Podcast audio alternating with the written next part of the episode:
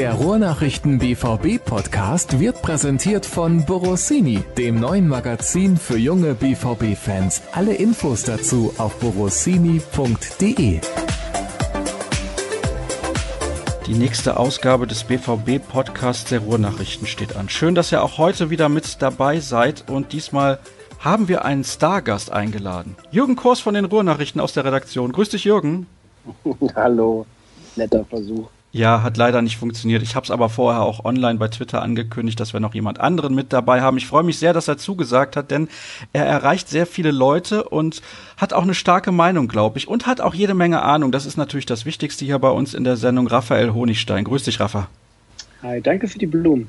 Das hört man gern. Ja, das ist aber auch so. Das kann man auch mal sagen, wenn Kollegen gute Arbeit machen. Ich finde, dass das viel zu selten vorkommt. Du sitzt aktuell in London, aber ich habe gelesen, du warst letztens anscheinend in Unterföhring unterwegs.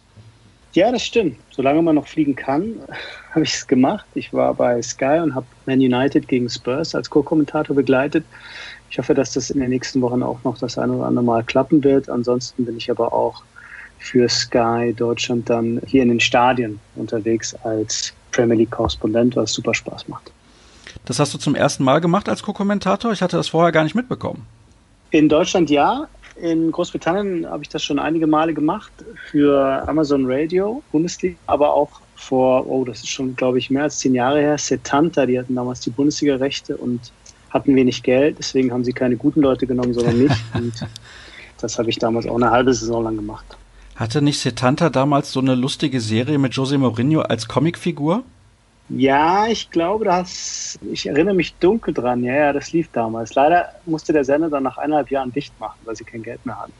Aber es lag nicht an meinem Honorar. Ja, ein bisschen wie Arena damals in Deutschland oder TM3, wer sich noch dran erinnern kann. Das gab es genau. ja tatsächlich auch mal. Aber wir wollen natürlich über Borussia Dortmund sprechen, natürlich aber nicht nur, sondern vor allem auch den Blick aus England mit reinnehmen. Das ist deswegen interessant, Jürgen, weil ja zuletzt sehr, sehr viele englische Talente nach Deutschland gewechselt sind zu Borussia Dortmund.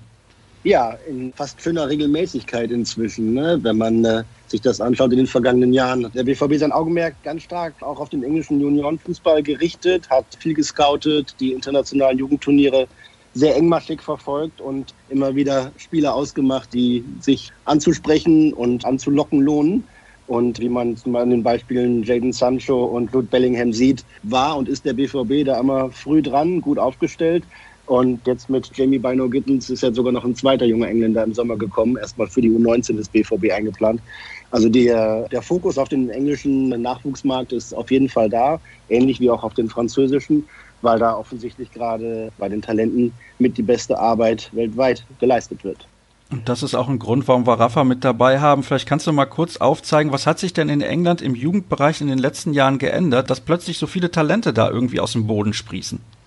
Ja, es gab da vor ein paar Jahren eine Reform, die lief unter dem Kürzel EPPP, Elite Player Performance Plan, hat die Premier League den Vereinen viele Sachen ermöglicht, die vorher nicht gingen. Das typische Beispiel ist, du konntest als Jugendlicher nur unterschreiben, wenn du einen gewissen Radius von diesem Verein selbst gewohnt hast. Und das machte alles sehr, sehr kompliziert und führte auch dazu, dass bestimmte Hotspots, London ist das klassische Beispiel, unterrepräsentiert waren, weil natürlich nicht alle Premier League-Vereine diese ganzen Kinder aufnehmen konnten und die konnten aber gleichzeitig dann nicht in den Norden wechseln, problemlos.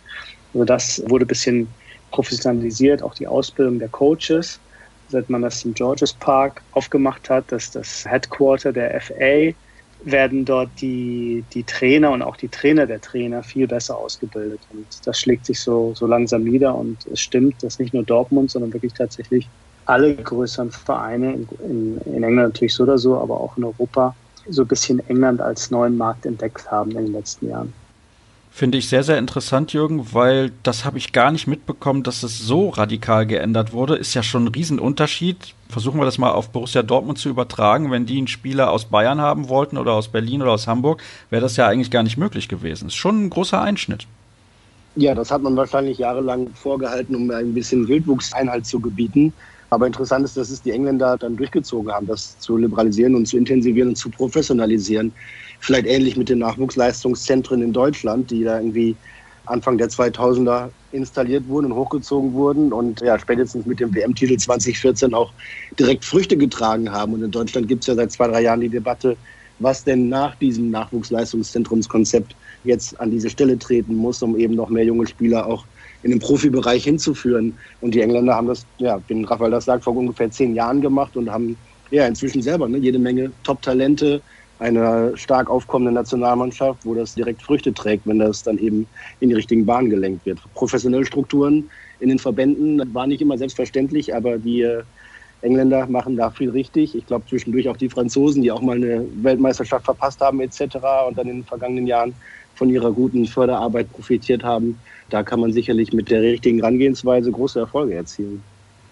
Reformen sind natürlich das eine, Raphael, aber die Frage ist natürlich, die ich mir dann stelle, warum funktioniert das so gut? Warum sind die Talente in England anscheinend im Moment besser ausgebildet als alle anderen? Das ist eine Frage, die sich nicht so leicht beantworten lässt. Natürlich hat der DFB auch da mal genauer hingeschaut. Auch die Franzosen produzieren ja allein schon in der Quantität wirklich am meisten Talente. Und das ist immer noch der Nummer eins Markt, warum die es auch schaffen, so Individualisten wie Jaden Sancho auszubilden. Da gibt es verschiedene Theorien. Das Banale, die Zeit, die in Bolzplätzen, in Käfigen verbracht wird, die du dann auch nicht mehr zurückbekommst, die du auch nicht so simulieren kannst, wenn du schon mit 13, 14 in einem Nachwuchsleistungszentrum bist. Also das ist so einer der Ansätze, mehr individuelles Training und auch vielleicht mehr Priorität auf den auf den individuellen Spielformen und nicht so sehr das Taktische, was, glaube ich, in Deutschland in den letzten Jahren sehr, sehr stark in den Vordergrund getreten ist, auch mit dem Hintergrund, dass viele Jugendtrainer natürlich erkannt haben, dass sie über Ergebnisse, über Erfolge sich selber ins Gespräch bringen können, was bessere Jobs angeht. Und damit so ein bisschen, also zumindest ist es so eine der Thesen, die, die da rumgeistern, damit so ein bisschen eigentlich vernachlässigen, was sie eigentlich wirklich machen sollen. Sie müssen nicht unbedingt Meister werden und Pokale gewinnen, sondern sollten eigentlich dazu beitragen, dass die Talente individuell besser ausgebildet werden. Und da macht sich der DFB gerade schon sehr viele Gedanken zusammen mit den Bundesligisten. Und man kann eigentlich nur sagen, dass da ein paar Länder einfach weiter sind. So 100 Prozent runterbrechen kann man es dann, glaube ich, nicht immer. Wie verhindert denn die FA oder die Premier League die Vereine dann, dass eben die Trainer sagen, ja, ich will aber lieber Meister werden und persönlichen Erfolg und mir ist egal, wie ich die Spieler weiterbilde? Ja, die FA oder die Premier League muss da nicht so viel machen, weil die Durchlässigkeit nicht gegeben ist. Die Idee, dass der U19-Trainer von ach, Wolverhampton oder Fulham oder Chelsea den ganzen Laden übernimmt, die Chance liegt bei null. Während das in Deutschland ja spätestens seit Tuchel ein bewährtes Prinzip ist, was auch kostengünstig ist. Wenn er nicht funktioniert, dann immer den nächsten. Deswegen, also die Idee, dass ich mich als Jugendtrainer da irgendwie profilieren kann, kommt den britischen Kollegen gar nicht, weil sie wissen, das wird nicht reichen. Was in der U16, U17 passiert, wird sie nicht dafür prädestinieren, dann wirklich den Premier League Club zu übernehmen. Deswegen dieses Problem in Anführungszeichen existiert hier nicht. Das ist ein ganz interessanter Aspekt, den Raphael da anbringt mit den Trainern, die teilweise aus der A-Jugend kommen und dann Bundesligisten übernehmen. Also das hatte ich auch so nicht auf dem Schirm, aber natürlich ein massiver Grund und ein Riesenunterschied. Ja, in Deutschland bot sich das zeitweise an, weil natürlich da ganze Jahrgänge mit tollen Talenten groß wurden und dann Trainer da waren, die die Spieler schon kannten und natürlich die entsprechend mit weiter betreuen konnten. Das ist sicherlich der Fakt. Bei Borussia Dortmund ist es klare Maxime, dass an erster Stelle steht, die bestmöglichen Spieler auszubilden und natürlich gleichzeitig und aber nachrangig dann eben auch mannschaftlichen Erfolg zu haben. Das ist ja nicht immer leicht zu verbinden oder auch nicht immer, ja, nicht immer dieselbe Linie. Aber darum muss es gehen, natürlich die besten Spieler für den Profikader heranzuziehen und nichts anderes. Das ist in Deutschland weit, glaube ich, zeitweise aus den Augen geraten ein bisschen, wird jetzt aber wieder in den Fokus gerückt. Gleichzeitig sehen wir aktuell, wenn wir beispielsweise auf die deutsche U21 gucken, da sind kaum Spieler mit Bundesliga-Erfahrung dabei. Das war vor einigen Jahren anders.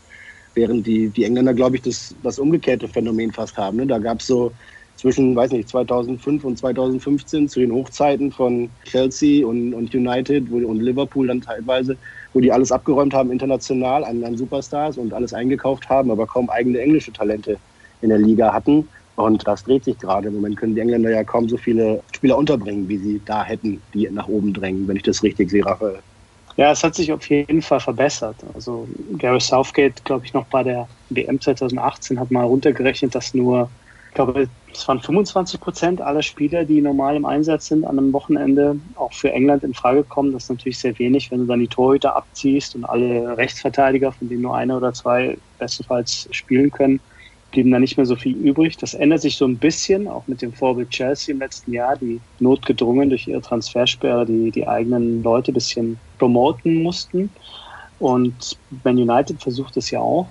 Aber schwer bleibt es natürlich weiterhin, weil die einfachste Möglichkeit, zumindest auf dem Papier, die Mannschaft zu verstärken, ist natürlich gerade für Premier League Clubs, die immer noch so viel Geld haben, zu sagen, ich hole mir jetzt den 25-jährigen Nationalspieler aus der Tschechischen Republik oder aus Ghana und bis mein 18-, 19-Jähriger das kann, diese sieben Jahre kann ich jetzt nicht warten. Aber ist das nicht so, dass sich ein Verein wie Manchester City dann eigentlich in den Hintern beißt und sagt, Mensch, wir hätten das Talent von Jaden Sancho auch erkennen und besser fördern müssen? Man hätte beispielsweise einen Anschlussvertrag unterschreiben können und ihn dann irgendwie ausleihen zu einem ambitionierten Zweitligisten beispielsweise. Er wollte tatsächlich nicht. Also das war natürlich die, die Idee. Man wollte ihn ähnlich wie Phil Foden, der jetzt immer mehr spielt und der auch in der Nationalmannschaft jetzt Fuß fasst, wenn er nicht gerade Damenbesuch hat in Island und deswegen rausgeschmissen wird. Die Idee war ähnlich für Jaden Sancho, aber Sancho war eben mit seinen, ich glaube, 17,5 Jahren damals schon so weit zu sagen, das reicht mir eben nicht. Dann ein halbes Jahr mal da mitzutrainieren und vielleicht mal im Ligapokal zu spielen. Ich glaube, dass ich jetzt schon so weit bin und ich möchte jetzt dieses Angebot von Dortmund eben annehmen, weil man da natürlich dann auch mit einem anderen Status kommt. Du bist dann dort der junge Engländer, den Dortmund mit relativ viel Geld dann weggelost hat. Nicht unbedingt was die Ablöse angeht, aber auch schon was das Gehalt angeht. Und da hast du natürlich dann schon einen anderen Stellenwert, als wenn du bei Manchester City als einer von den Jungen da so ein bisschen mitschwimmst. Gerade bei einem, bei einem Trainer, der ja immer in der Person von Pep Guardiola äh, von den Spielern das absolute Maximum verlangt, die totale Intensität, sie müssen total funktionieren auf dem Platz. Also City hätte natürlich ihn gern behalten, aber letztlich konnten sie nichts machen, als er sich entschieden hat, er geht, dann mussten sie ihn halt abgeben. Ist das auch ein generelles Problem, wenn man mal so auf die Trainerbänke schaut bei den Spitzenclubs in England? Da haben wir dann Guardiola, hast du gerade erwähnt, Klopp kein Engländer. Dann haben wir bei Arsenal haben wir Ateta auch kein Engländer. Dann haben wir bei Chelsea tatsächlich einen Engländer und der achtet ein bisschen darauf, dass sie junge Spieler einbauen, die aus England kommen. Ist das auch ein Unterschied? Ja, kann ein Unterschied sein. Also bei Lampard natürlich, der musste das letztes Jahr machen, weil Chelsea keinen kaufen konnte. Und in diesem Jahr haben sie natürlich wieder sehr stark eingekauft. Und dann ist schon die Frage, was wird aus den Mason Mounts und, und so weiter. Gilmore, schaffen sie es jetzt auch mit dem wieder verstärkten Chelsea da weiterzukommen. Aber ich glaube, es hängt natürlich nicht nur mit den Trainern zusammen, sondern auch mit der Art und Weise, wie sich ein Verein aufstellt. Du hast hier nicht wie in Deutschland die starke Figur des Sportdirektors, der Dinge auch mal über drei, vier Jahre hinaus betrachtet und plant und strategisch einwirkt auf, auf die Kaderplanung, sondern der Trainer in Verbindung mit jemand im Verein, der irgendeinen Titel hat, aber der dem Sportdirektor im deutschen Sinne nicht so nahe kommt, ist sehr viel kurzfristiger einfach in seiner, in seiner Planung, in seiner Analyse. Und deswegen ist es natürlich schwierig, wenn der Druck nicht vom Trainer kommt, wenn der Druck auch aus dem Verein nicht kommt, diese Leute nach vorne zu, zu bringen und zu, zu fördern. Und aus dem Fanlager und aus dem Umfeld, sagen wir mal, ist dieser Druck auch nicht wirklich vorhanden, dann ist es natürlich schwierig. Und letztlich muss es dann wirklich ganz knallhart über die Qualität funktionieren. Das hat lange nicht gereicht, aber jetzt hast du das Gefühl, dass zumindest in der absoluten Spitze so drei, vier, fünf Engländer halt auch wieder so gut sind, dass sie eben auch in diesen Vereinen spielen können.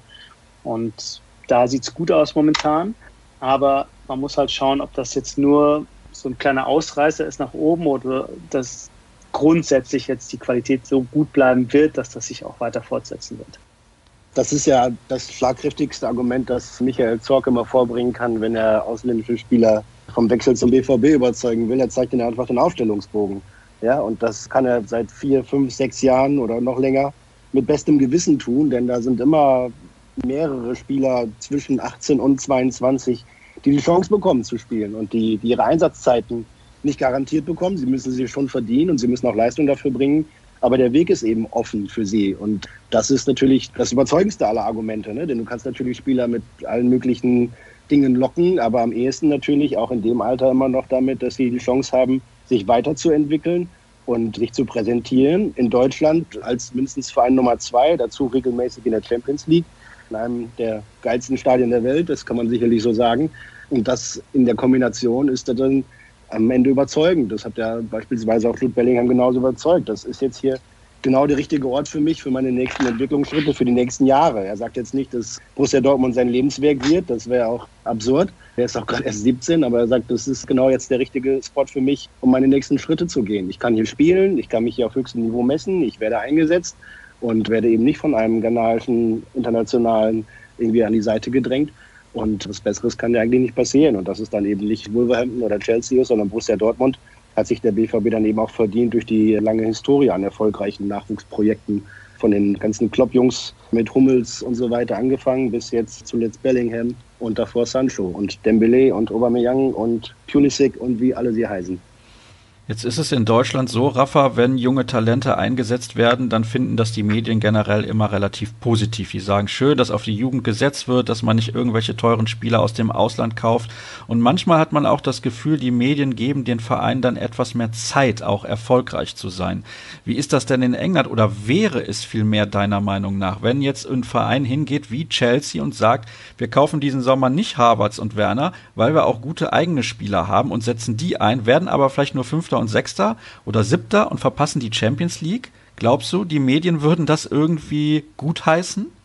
Nein, kann ich mir nicht vorstellen, weil sie natürlich auch nur die Stimmung wiedergeben, die dann auch bei vielen Fans ist. Die Fans freuen sich jedes Mal, wenn eigene Leute hochkommen. Natürlich ist es was Besonderes, wenn dann Harry Kane zum Beispiel halt Stammspieler und Nationalstimme wird bei Spurs. Aber sie hätten es natürlich gerne, dass Tottenham gleichzeitig, um jetzt die zu nehmen, kräftig in die Mannschaft investiert, so, so viel wie möglich. Also ich glaube, dass die, sagen wir mal, der Pragmatismus oder der Realismus in England sehr stark ausgeprägt ist, dass man einfach vor langer Zeit, und ich rede hier wirklich schon von mehr als 100 Jahren, erkannt hat, dass die Qualität der Mannschaft zu einem sehr großen Teil einfach von den Geldern abhängt, die in diese Mannschaft gesteckt werden. Deswegen wirst du eher Fans finden, die sagen, komm, kauf doch mal lieber ein, wo sind die Stars, wo sind die großen Namen, als ja, Leute, die das feiern, wenn, wenn ein Verein wenig ausgibt und so versucht, so gut wie möglich die eigenen Spieler rauszubringen oder so ja, vernünftig zu wirtschaften. Also das ist ganz lustig, weil vor ein paar Jahren hat die Bundesliga sehr stark damit zu punkten versucht zu sagen, wir sind die rentabelste Liga der Welt. Wir sind die Liga, die keine Verluste macht, die keine Schulden hat. Ja, wir sind seriös geführt. Und sie konnten mit diesem Argument natürlich 0,0 punkten, irgendwo in der Welt. Weil keiner letztlich die WM der Finanzberater oder Steuerberater sehen will, sondern Stars. Ja? Show me the money. Also die Leute wollen die bestmöglichen Spieler haben und sie wissen einfach, dass das ganz stark mit Geld zu tun hat. Deswegen, ja, man freut sich, aber man hat immer ein Auge darauf, ja, wie geht's jetzt weiter? Super, dass die eigenen Spieler durchkommen, alles toll. Wenn wir damit aber nur Sechster und Siebter werden und dafür dann vier, fünf Jahre völlig weg sind, wenn es um die Trophäen geht, dann gibt es hier einen Aufstand. Und das wird eben auch in den Medien gespiegelt so. Sehr, sehr interessant. Also eine klarere Antwort hättest du nicht geben können mit dem Nein direkt am Anfang. Da sieht man mal, wie das unterschiedlich betrachtet wird. Und da möchte ich mal so langsam aber sicher das Thema wechseln, denn es gibt natürlich einen Spieler, der bei Borussia Dortmund sehr im Fokus steht. Das ist Jaden Sancho. Ich weiß nicht, wie lange du ihn schon beobachtet hast, auch als er damals noch im Jugendbereich aktiv war, wie überhaupt sind die Jugendmannschaften da präsent. Beim BVB ist es ja so, du kannst jetzt sämtliche Heimspiele auch online gucken. Ist das in England auch immer schon so gewesen? Sind die Jugendspieler oder die Jugendmannschaften wirklich Thema in den Medien? Nicht wirklich. Also die Hardcore-Fans interessieren sich dafür, aber darüber hinaus wenig. Die Champions League Youth-Spiele laufen relativ prominent und da hätte man ihn sicher schon sehen können und andere, aber das ist was für Hardcore-Fans. Und da muss ich auch sagen, zeitlich schaffe ich das auch nicht, den Jugendfußball in England mitzuverfolgen. Das ist einfach eine Nummer zu groß. Das geht für Leute, die sich nur um Vereine kümmern. Konkret, die können dann zu den Jugendspielen gehen und sehen dann, wie sich die Sachen entwickeln. Aber wenn du als Generalist versuchst, so einen Überblick zu haben, das ist einfach nicht möglich. Deswegen war er mir tatsächlich auch nur ein Begriff, als es dann losging mit der Geschichte, kommt er nach Dortmund und äh, wie sind seine Chancen bei Manchester City, warum kann Peppi nicht halten? Da fing das an für mich mit Jaden Sancho. Tja, Jürgen, er ist so ein bisschen das aktuelle Sorgenkind, mal wieder. Ja, die inzwischen lange Liste an Verfehlungen, an disziplinarischen Problemen und Schwierigkeiten, sie endet einfach nicht. Ne? Er beteuert immer wieder, jetzt ist mal Schluss und ich nehme das vor und ich werde jetzt irgendwie vernünftig diszipliniert und professionell Und dann tappt er wieder in die nächste Falle. Ich glaube, wenn jeder ehrlich ist in Deutschland, dann hat er in den letzten zwei, drei, vier Wochen auch nicht an jeder Stelle hundertprozentig alle Corona-Hygieneregeln und Maßnahmen an jedem Punkt komplett beachtet. Aber wenn Jaden Sancho halt zu einer Überraschungsgeburtstagsparty eingeladen wird, dann muss er halt damit rechnen, dass er fotografiert oder gefilmt wird. Und dann hat er da natürlich nicht ordentlich aufgepasst, wie er das hätte machen sollen. Und das ist dann bei ihm natürlich was anderes als bei jedem anderen, weil er eben so im Fokus steht. Dann lass uns sprechen, Rafa, über Jaden Sancho. Wie wird er denn in England betrachtet? Auch als Sorgenkind? Nein, Sorgenkind würde ich nicht sagen, weil man natürlich A, diese kleineren Sachen nicht so auf dem Schirm hat, dass er mal fünf Minuten zu spät kommt zum Training und so weiter. Klar, wenn er nicht in der Mannschaft steht, was ja auch schon vorgekommen ist, nicht im Kader, dann wird das zum Thema, aber ich glaube, da das jetzt keine englische Mannschaft betrifft, ist das nicht so im Vordergrund der Berichterstattung. Natürlich jetzt mit England ist es was anderes. Diese Party passierte ja nicht mehr zu einem Zeitpunkt, wo er mit Dortmund unterwegs war, sondern er war schon in England, um sich mit der Nationalmannschaft zusammenzuschließen für die nächsten Spiele. Deswegen hat er das eine andere Dynamik. Aber er ist jetzt noch nicht an den Punkt angekommen, wo man das Gefühl hat, oh, Jaden Sancho, das tolle Talent, muss man da Angst haben, dass er das irgendwie zum Fenster rausschmeißt oder so, sondern ich würde sagen, die Bewunderung, der Hype, das Versprechen, für das er steht, steht auch noch klar im Vordergrund momentan. Er bringt ja Leistung. Also die letzte Saison war natürlich überragend und das war auch ein Grund, warum Manchester United ihn unbedingt verpflichten wollte. Die haben sich jetzt für ganz andere Spieler entschieden, haben viel Geld investiert in das Gehalt von Edinson Cavani. Das finde ich dann doch erstaunlich, dass man dann lieber einen Allstar holt. Aber gut, du weißt besser Bescheid über die Transferpolitik von Manchester United. Das war schon eine relative Saga. Ich finde ja interessant, dass in England immer wieder Medien oder Fans geglaubt haben, er würde doch noch wechseln nach dieser Deadline am 10. August. Wenn ich mich recht entsinne, müsste sie am 10. August abgelaufen sein.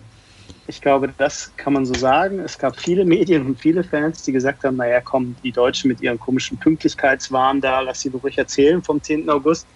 Zwei Monate ist das Fenster noch offen und wenn wir mit dem Geld ankommen, werden die schon einknicken. Haben sie ja mit Aubameyang auch schon gemacht, haben sie ja mit Dembele auch schon gemacht und die erzählen viel und das ist alles nur Gepoker und Geschacher.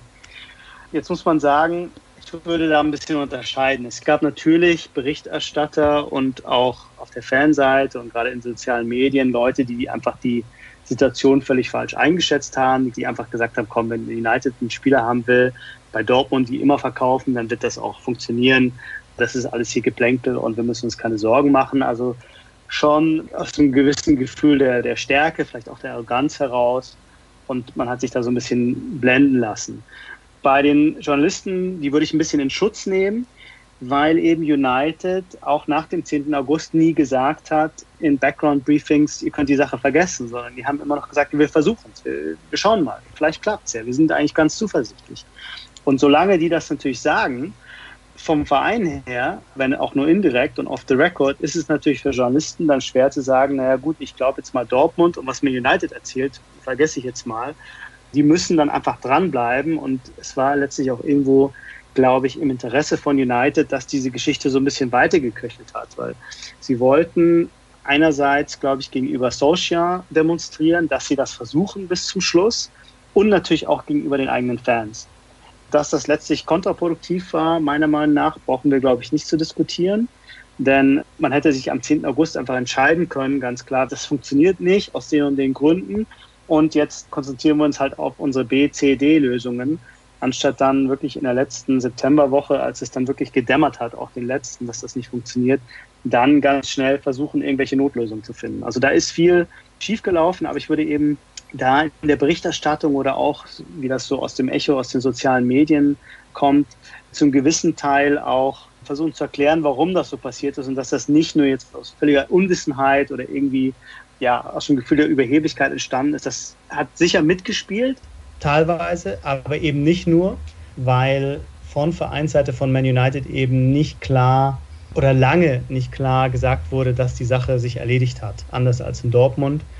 Und solange das United eben zumindest inoffiziell versucht hat, weiter zu forcieren, wie stark darüber kann man sicher noch streiten, ist eben diese Geschichte dann auch nicht verschwunden. Und das erklärt glaube ich, so das völlig diametral entgegengesetzte Echo auf beiden Seiten des Ärmelkanals und hat eben nicht nur damit zu tun, dass die Engländer keine Ahnung hatten, sondern eben auch mit den Informationen, mit denen sie gearbeitet haben.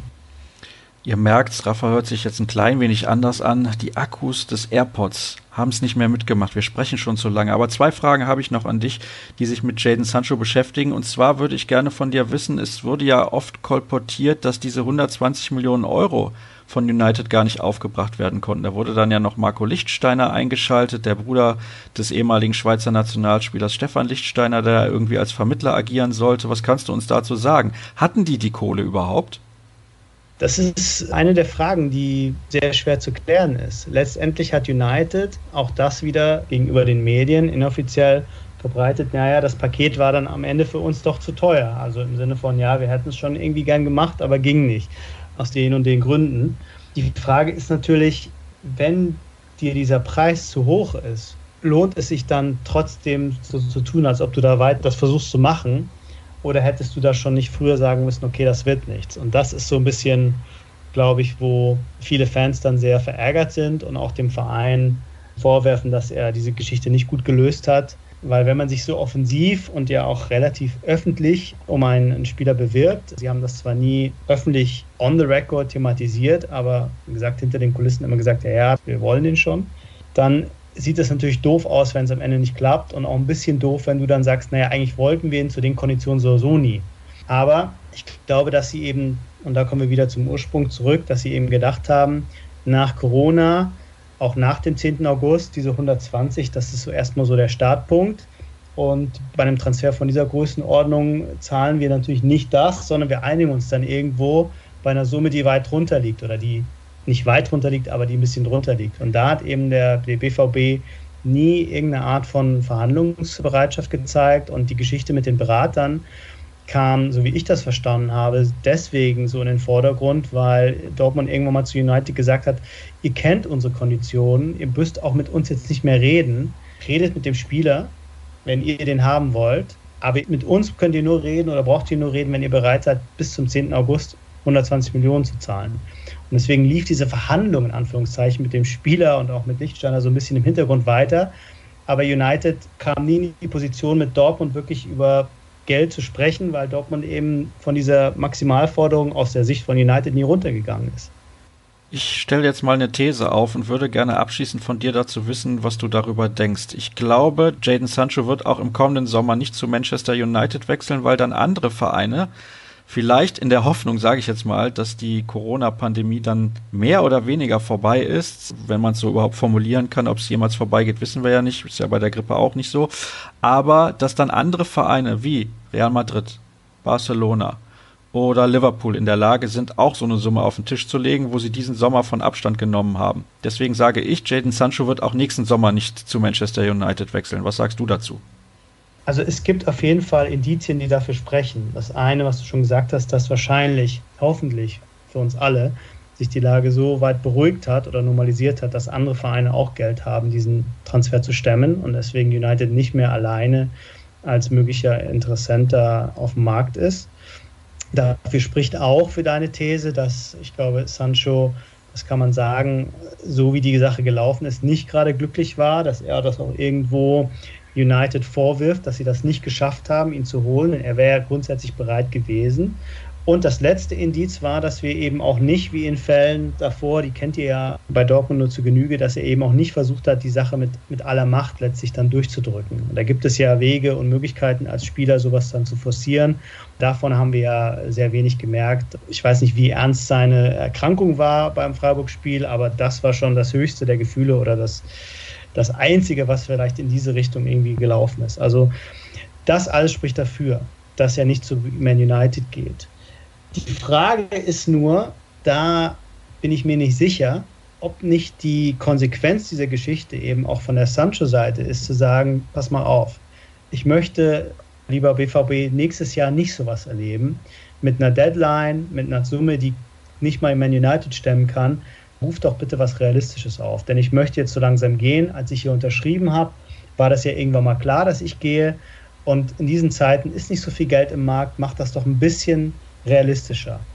Und wenn diese Reaktion kommt, was ich mir auch vorstellen kann, muss dann wiederum Man United eben noch nicht aus dem Rennen sein, weil ich noch nicht genau weiß dann, wie sich die, oder wir alle wissen es nicht, wie sich der Markt entwickelt. Und United wird, glaube ich, allein aus Prestigegründen das auf jeden Fall nochmal versuchen. Im Januar wahrscheinlich schon, mit Blick auf den Sommer, ähnlich wie Chelsea bei Pulisic. Und da einhakend, Borussia Dortmund war finanziell so gut gewappnet und aufgestellt, dass sie das Minus in dem abgelaufenen Geschäftsjahr noch auffangen konnten. Wenn allerdings jetzt durch die Corona-Pandemie noch ein fast ganzes Jahr ohne Zuschauereinnahmen und mit geringeren TV-Bezügen etc. ansteht, dann geht es irgendwann in den Bereich, dass im nächsten Sommer Borussia Dortmund dann auch mal Spieler verkaufen muss. Und dann wären sicherlich Sancho einer derjenigen, an die man da zuerst denken muss. Die Frage, die ich noch hätte zum Abschluss, Raphael, ist Borussia Dortmund bei United-Fans inzwischen so der meistgehasste Club der Welt? Denn Sancho hat nicht geklappt, Holland hat nicht geklappt, wo sein ehemaliger Jugendtrainer ja doch eigentlich da auch auf der Bank sitzt. Emre Can waren sie, glaube ich, auch dran.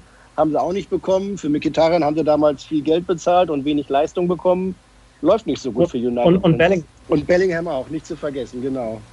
Meist gehasst glaube ich nicht, aber geht denen natürlich schon auf die Nerven. Und das entspricht natürlich auch irgendwo nicht dem Selbstbild von United. Selbst jetzt nach diesen weniger erfolgreichen Zeiten der letzten Jahre zu sagen, wenn wir irgendwo einen Spieler haben wollen, noch dazu einen Engländer, dann kommt der auch. Also das stinkt denen natürlich schon, aber da schwingt natürlich auch eine Art von Respekt mit, ja, dass Dortmund eben nicht eingeknickt ist und dass Dortmund es eben auch geschafft hat, diese Spieler frühzeitig zu holen. Und ich würde nicht sagen, dass das Hass ist, sondern dass das eher so was mit einer ja, Art von Rivalität schon zu tun hat oder ja, mit einer sportlichen Animosität, die aber eben auf den Erfolgen in Anführungszeichen von Dortmund hier äh, fußt. Und ich glaube, damit kann man aus BVB-Sicht sehr gut leben.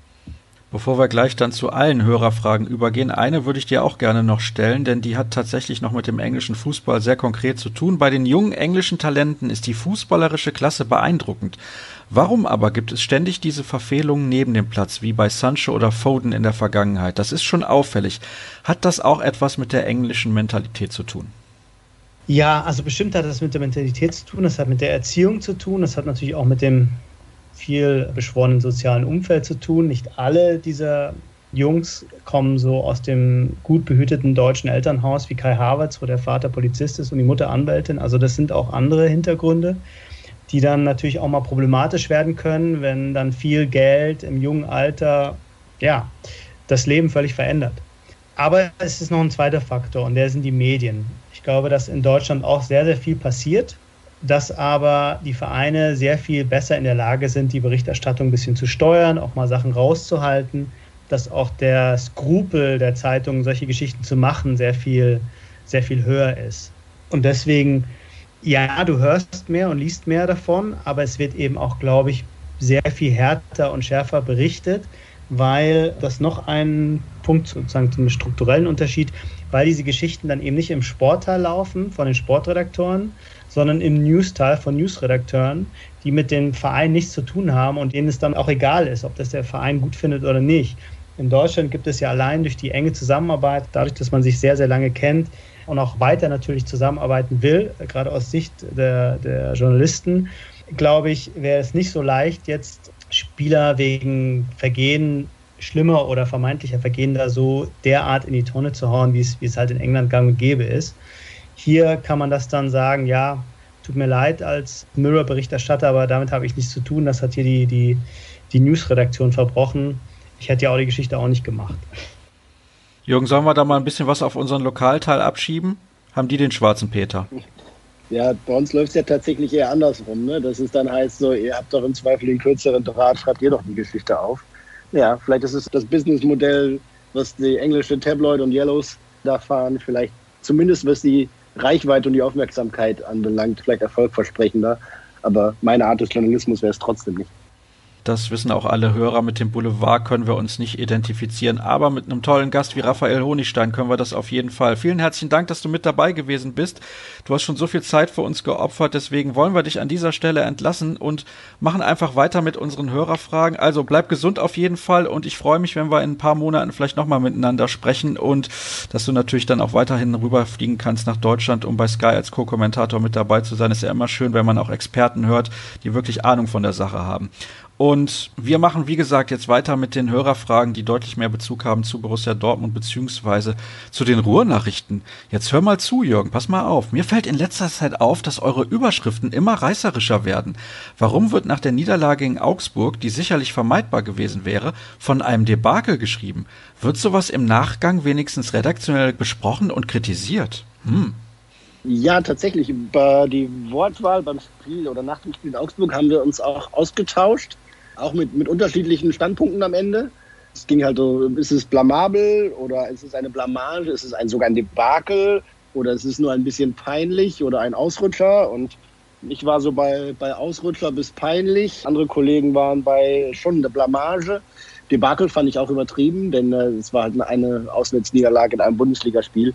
Das ist dann noch in meinen Augen kein Debakel, aber die Gewichtung ist dann nicht bei jedem gleich ausgefallen und dementsprechend, weil wir natürlich auch ein in vielen Punkten sehr gleichberechtigtes Team sind von Reportern, ist dann an der einen Stelle mal dieses Wort aufgetaucht und an der anderen Stelle ein anderes, ohne dass ich das eine oder das andere jetzt besser oder schlechter machen will. Ich kann dann nur, nur für mich sprechen und in meinen Texten und in den Überschriften zu den Texten, die zu mir gehören, die Wörter benutzen, die ich eigentlich passender finde. Wenn andere Kollegen da härter rangehen, dann ja, sprechen wir darüber oder ob wenn ich zu sanft an die Mannschaft rangehe oder zu gute Noten und Einzelkritiken verfasse, dann kriege ich von den Kollegen auch mal eine Nachfrage, ob da denn auf der Tastatur die 4 geklemmt hätte. Die wäre ja wohl fällig gewesen. Und so tauschen wir uns da aus, ja.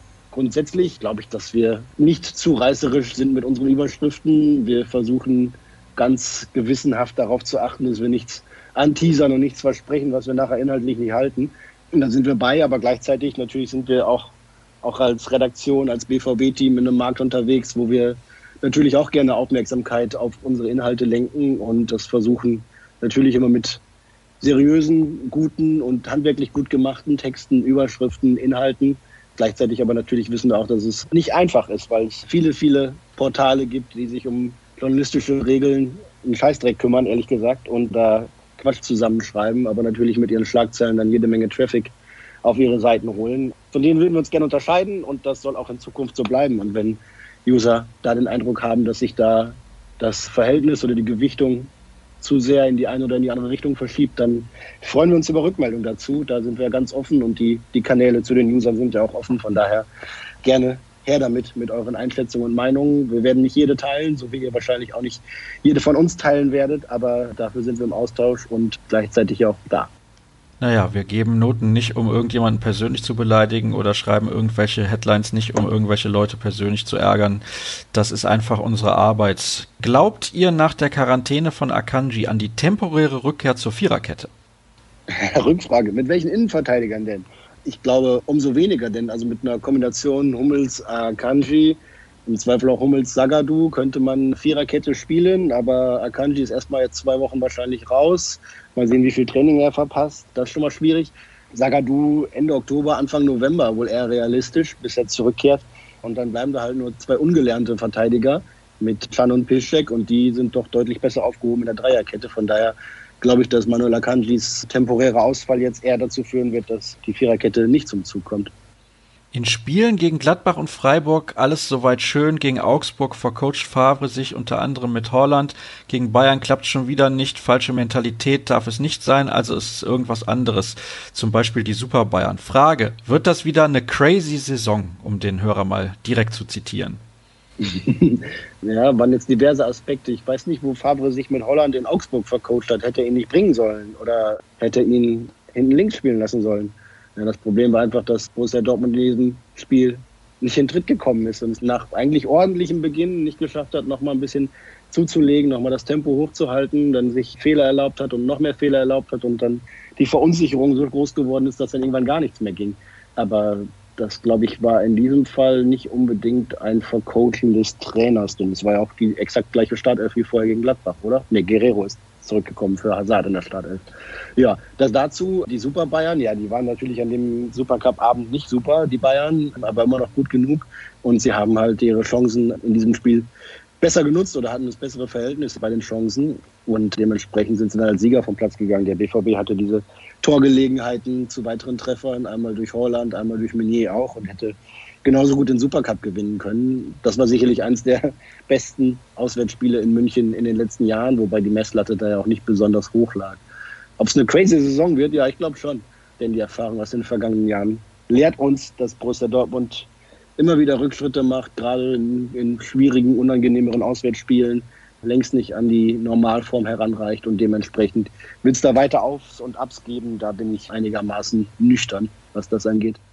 Da das Thema, warum kein zweiter Stürmer nervt, eine andere Richtung. Wie sinnvoll findet ihr, dass ein 15-Jähriger, der die Vorbereitung im Profikader mitmacht, kein Freundschaftsspiel absolvieren darf? Hätte man kein inoffizielles Freundschaftsspiel vereinbaren können? Ja, so ein inoffizielles Freundschaftsspiel ist wahrscheinlich schwierig, spätestens aus versicherungstechnischen Gründen und organisatorischen Gründen. Ja, aber ich hätte natürlich Yusufa Mukoko bzw. den BVB auch gewünscht, dass sie das irgendwie mal auf Wettkampfbasis quasi austesten können, nicht nur in so einem internen Testspielchen, sondern wirklich auch mal 11 gegen 11 mit einem fremden Gegner. Aber das wird dann halt noch warten müssen, beziehungsweise er muss einen anderen Weg finden, dass Yusufa Mukoko weiterhin U19 spielt und sich da auch voll einbringt und mitmacht ist alles wunderbar. Trainer Mike Tulberg ist sehr zufrieden und sehr überzeugt davon, dass das gut klappt. Sich dann auf einen 15- oder bald 16-Jährigen als Backup zu verlassen, ist natürlich gewagt. Allerdings A, Corona, Transfermarkt, Ökonomie der Vernunft ist die eine Seite und die Chance, da jemanden langsam heranzuziehen, die andere Seite. Von daher, ja, bin ich sehr gespannt. Also die Verantwortlichen beim BVB halten sehr große Stücke auf dem Koko, klar.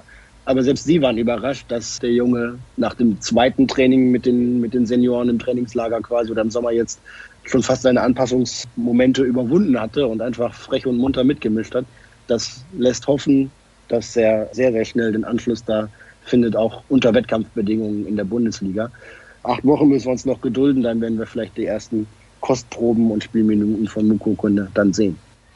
Da bin ich sehr von überzeugt. Am Deadline Day hat sich ja leider nichts mehr getan, aber die Wintertransferperiode ist nicht mal mehr zwei Monate weit entfernt.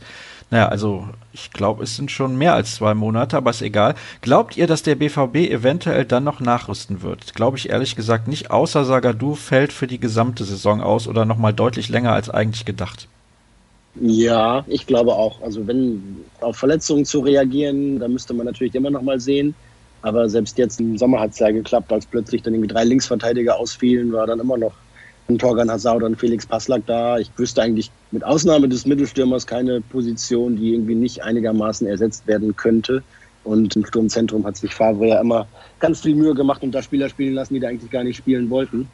Und ja, was die Innenverteidigung betrifft, da sind halt drei gelernte Innenverteidiger, zwei umgeschulte Innenverteidiger, und wenn es ganz hart auf hart kommt, könnte da sicherlich einer aus dem Mittelfeldriege auch noch hinten reinrutschen. Also dass es so eng wird, dass Borussia Dortmund da keine komplette Mannschaft mehr aufstellen kann oder ganz hanebüchene Sachen machen müsste, sehe ich nicht. Von daher glaube ich, dass die Wintertransferperiode für den BVB ziemlich ereignislos vorübergeht, zumal es ja auch mitten im Spielbetrieb ist. Ne? Denn es geht ja Anfang Januar schon wieder los, es bleibt ja gar keine Zeit, irgendwie in ein Trainingslager zu fahren oder irgendwie mal, mal innezuhalten und weiter zu überlegen, sondern das geht ja direkt nach Neujahr wieder los und weiter mit der Bundesliga. Und ich sehe da, glaube ich, keine großen Transferaktivitäten, zumal auch, ne, weil jetzt aktuell gedacht, die Corona-Zahlen überall wieder hochschnellen, es ja auch absehbar ist, dass auch bald wieder ausschließlich Geisterspiele stattfinden. Wenn das jetzt so weitergeht, dann müssen wir natürlich darüber reden, dass natürlich wiederum viele Millionen fehlen und umso weniger auf dem Transfermarkt reagiert werden kann. Dazu übrigens ein kleiner Einwand, auch wenn ich kein Virologe bin und Jürgen ist das auch nicht. Aber hier in meiner Nachbarstadt Remscheid, also die Leute wissen ja, die Hörer, die schon länger mit dabei sind, dass ich in Solingen zu Hause bin. Und Remscheid grenzt direkt an Solingen. Und dort war es ja zuletzt so, dass das zur Risikostadt geworden ist, einer der beiden Corona-Hotspots in Deutschland zusammen mit Hamm. Und es waren aber nur vier Patienten, in stationärer Behandlung. Vielleicht sollte man da mal überlegen, dass man das richtige Maß findet. Und deswegen das nur so als Hintergedanke, was auch die Geisterspiele, die möglichen angeht. Da hoffen wir natürlich, dass es sich positiv entwickelt. Und ich bleibe dabei. Solange sich die Leute dort bei einem Hygienekonzept vernünftig verhalten, ist es sicherer als im Supermarkt. Das habe ich heute übrigens wieder mitbekommen. Aber egal. Wir hätten noch sehr, sehr viele Hörerfragen. Wir haben aber auch noch nächste Woche eine Sendung. Und die aktuelle war ja auch nicht gerade kurz. Ich weiß jetzt nicht, wie lange es insgesamt gewesen ist, aber so 45 Minuten dürften es mit Sicherheit gewesen sein. Hast du eigentlich das Länderspiel gestern Abend geguckt? Ja, du warst im Stadion. Richtig, Dirk? Ja, richtig, Jürgen. Entschuldige, um Gottes Willen, es tut mir sehr leid. Ah. Nicht rausschneiden, der muss drin bleiben. Und habe mir das Spiel vor Ort angeguckt mit der Beschränkung 300 Zuschauer. ja, das war ja, vielfältige Eindrücke. Ich habe natürlich besonders auf die BVB-Spieler geachtet. Und ja, Nico Schulz hat zum ersten Mal seit Ewigkeiten wieder in einem relevanten Spiel von Anfang an gespielt, hat nicht überdecken können, dass ihm jegliche Spielpraxis und der Rhythmus komplett fehlen. Emre Can hat ein ordentliches Spiel gemacht, rechts in der Dreierkette, auf der Position, in der er auch beim BVB spielt. Wobei ich gleichzeitig glaube, dass dann, wenn die, wenn die Bayern dazukommen, wenn, wenn Süle zurückkehrt, Ginter, dass er dann nicht mehr in der ersten Elf steht beim DFB. Und gleich ist auch für Julian Brandt, der wie immer oder wie leider viel zu oft so Licht und Schatten hatte in seinem Spiel gegen die Türkei. Offensiv einige gute Aktionen, wenn es ihm auch schwer gefallen ist, sich so durchzusetzen und ganz prägend zu sein, aber hatte zwei, drei Abschlüsse und war an Toren beteiligt, allerdings auch an einem Gegentor mitbeteiligt. Von daher, ja, auch der wird Schwierigkeiten bekommen, wenn dann die Bayern zurückkehren oder Toni Kroos etc da in der ersten Elf seinen Platz zu finden. Aber insgesamt, es waren dann mit drei, vier, Moda Hut hat sein Debüt gefeiert, vier Dortmunder dabei, plus eventuell noch Marco Reus, der dann nochmal zurückkehrt. Also der BVB ist zumindest wieder einigermaßen vertreten bei der Nationalmannschaft. Das ist ja in mancherlei Hinsicht auch was Schönes.